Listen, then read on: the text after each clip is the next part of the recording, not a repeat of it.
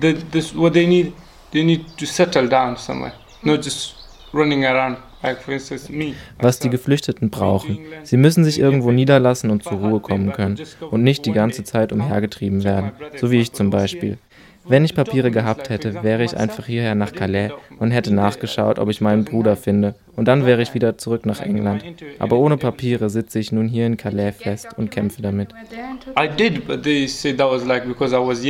In England hatte ich versucht, Papiere zu bekommen, so wie damals in 2009. Ich hatte zwar Gesprächstermine, aber ich habe keine bekommen.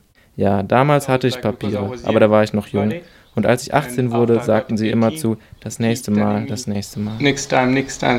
Wir haben gerade einen Ausschnitt gehört von einem der Geflüchteten, mit denen du länger gesprochen hast. Genau, also einer ist als damals Minderjähriger nach Großbritannien gekommen und hat dann dort erstmal Papiere bekommen, weil er minderjährig war und hat dort auch in einer Familie gelebt und ist dort zur Schule gegangen, hat seinen Abschluss gemacht, ähm, wollte studieren oder hat vielleicht auch schon angefangen zu studieren und hat für seine Papiere gekämpft, so dass er, dass es weiter anerkannt wird. Aus Afghanistan ist er und hat aber eben die Papiere nicht bekommen und hat seine Familie damals auf der Flucht verloren hatte dann aber noch im Zuge, dass er eigentlich gewartet hat auf seine Papiere, erfahren, dass sein Bruder vielleicht in Calais ist und hat dann gedacht, naja, Familie ist wichtiger, ich gehe jetzt meinen Bruder suchen, weil er eben gar keinen Kontakt mehr zu seiner Familie hatte und sitzt jetzt eben in Calais auch fest, kommt natürlich nicht wieder zurück, so. Ist aber aufgewachsen dort und sagt auch so, da muss ich hin, ich gehöre dahin, ich bin eigentlich Brite, spricht mit einem britischen Akzent und ähm, hat da seine Freunde und seine Lebens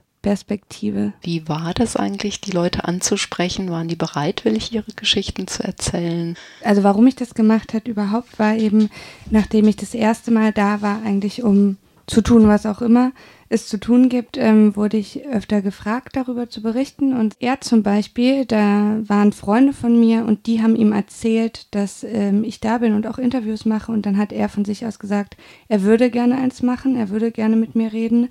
Auch eine Frau aus dem, aus dem Sudan kam auch so ähm, darauf und hat das mitbekommen, hat gesagt, sie, sie will gerne ein Interview machen. Bei anderen war es schwieriger, gerade in der Berichterstattung ähm, im Zusammenhang mit Aktivisten, dass häufig so dargestellt wird, als würden die Menschen benutzt werden für irgendwelche anderen Zwecke. Also es gab durchaus eine gewisse Skepsis, mit ähm, Medienleuten zu sprechen, weil die Darstellung über die Geflüchteten in den Medien oftmals nicht so ist, wie sich die Leute vor Ort das wünschen. Auf jeden Fall, also ein Interview durfte ich nicht aufnehmen, das war eine Gruppe von Leuten und die haben mir auch ganz klar gemacht, so, du musst dir überlegen, warum du das machst. Die Journalisten, die, die hier sind, die hier hinkommen, die machen das, um sich selbst zu vermarkten. Du hast den Leuten gesagt, dass sie auf alle Fälle Raum bekommen im Radio, um ihre eigene Stimme sozusagen hörbar zu machen. Deswegen bleiben wir jetzt bei mhm. der interviewten Person. Er spricht nämlich noch über die Fluchtgründe, die er uns genannt hat. I'll just talk about Afghanistan. In Afghanistan gibt es sozusagen drei regierende Parteien. Die Mafia, die Regierung und die Taliban. Alle wollen sie dich auf ihre Seite ziehen. Und du stehst mittendrin. Sie wollen und sie brauchen dich, um zu kämpfen oder für was auch immer. Sie brauchen keine Frauen und auch keine alten Männer. Lässt du dich schließlich auf eine Seite ein, bekommst du Ärger mit der anderen. Weigerst du dich, bekommst du auch Ärger. Die jungen Männer wollen da einfach nur raus. So they just want to get out. Was war genau der Punkt? Er sagte, einige haben auch erzählt, dass sie mit der NATO zusammengearbeitet haben und jetzt eben da gar nicht mehr leben können und deshalb weg mussten. Afghanistan ist ja offiziell eigentlich sicheres Herkunftsland, aber die Strukturen, die es da jetzt gibt, sind eben für einige Menschen sehr schwierig, weil sie eben auf der falschen Seite gekämpft haben und jetzt verfolgt werden, weil sie mit den Europäern zusammen gekämpft oder denen geholfen haben und jetzt dort nicht mehr sicher sind und die Taliban bedroht viele. Dann nehmen sie diese Drohbriefe mit nach Europa, schwimmen aber drei Stunden im Mittelmeer, diese Geschichten habe ich erzählt bekommen und haben natürlich gar keine Beweise mehr.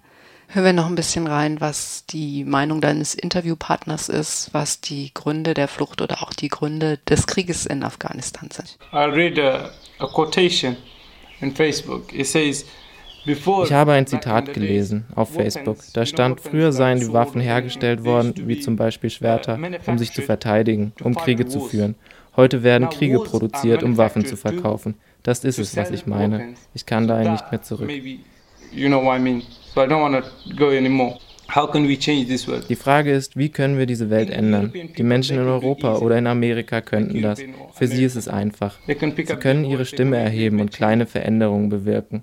Die Leute dort in Afghanistan, die können das nicht denn niemand hört ihnen zu. Zumindest bei diesem Interviewpartner höre ich, hier kann man was tun.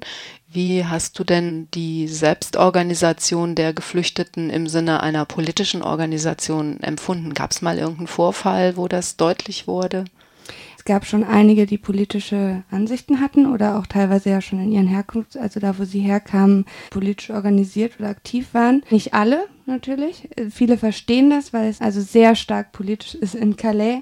Viele erzählen auch von Faschos, die sich organisieren, die kennen die Autos von denen, die wissen, wie die aussehen, die haben teilweise Fotos, weil die tatsächlich angegriffen werden nachts, wenn die versuchen, eben auf die Lastwagen zu kommen, sowohl auch von der Polizei. Ich habe ganz, ganz viele Geschichten über Polizeigewalt gehört, die die Hände brechen oder die Knie brechen, aber eben auch tatsächlich von einfach ähm, organisierten Gruppen aus Calais dann angegriffen werden. So, das ist das eine. Ich hatte mal die Situation, dass wir ins Camp gelaufen sind mit Flyern für einen Konvoi, der aus England kommen sollte ähm, und es auch eine Demonstration geben sollte. Und die Leute haben das gesehen und kamen sofort. Also es war so, was habt ihr da dabei? Was ist denn das? Gibt es eine Blockade? Gibt es eine Demo? So, ihr müsst es auf jeden Fall auf Arabisch übersetzen. Warum ist es nur auf Englisch? Das muss auf Arabisch, auf Pashtu. Hauptsächlich Iraner haben sich Anfang Februar, März die Münder zugenäht und sind in Hungerstreik getreten.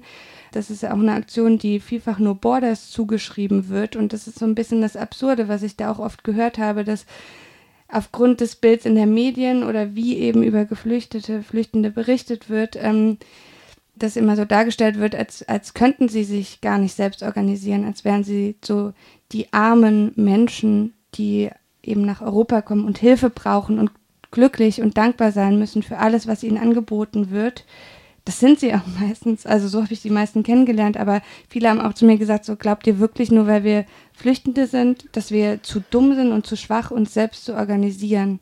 Hören wir uns dazu nochmal das Statement deines Interviewpartners an. Well, nobody like crossing illegal uh, borders. Nobody.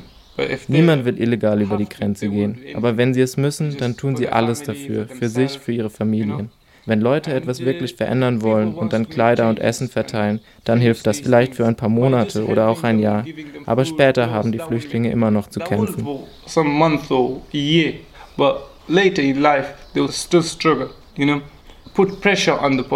Also setzt eure Politiker und Politikerinnen unter Druck, um die Dinge zu verändern. Denn ich weiß, ihr könnt das hier in Europa. Aber dort, in Afghanistan, ist das nahezu unmöglich. Dort beschweren sich die Menschen jeden Tag. Es ist nicht so, dass die Menschen dort es nicht versuchen würden. Das hört sich nach einer klaren Aufforderung an, an die Bevölkerung in Europa selber was zu tun. Wie ist das denn vor Ort in Calais und um Calais rum? Weil man hört ja immer von einer sehr feindlichen Stimmung der lokalen Bevölkerung. Hast du auch anderes erlebt? Ja, natürlich. Gerade bei den kleineren Camps so auf dem Land ähm, viel erlebt, dass die Bevölkerung aus Dörfern, also umliegend eben aktiv ist. Die versuchen das Nötigste zu geben, teilweise die äh, Flüchtenden ähm, beschützen, also versuchen zu verstecken, fast die am Wochenende einladen, damit sie bei ihnen duschen können.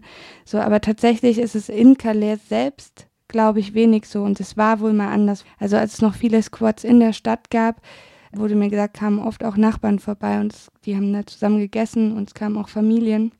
Und das hat sich ähm, gewandelt. Und es gibt in Frankreich, ich glaube, seit 2009 eben auch ein Gesetz, was es ähm, illegal macht, Flüchtenden zu helfen. Also nicht nur auf der, mit der Flucht zu helfen und sie äh, unterzubringen, sondern auch tatsächlich so humanitäre Hilfe wie Essensausgabe, Kleiderausgabe, dass sich Leute damit strafbar machen. Das ist, glaube ich, so ein Prozess, der da stattfindet, dass die Menschen immer mehr illegalisiert werden eigentlich. Also dass es jetzt nicht mehr in der Stadt ist, dass sie rausgedrängt wurden auf der Stadt in dieses riesen Ghetto, so wie sie es selber sagen, oder Jungle.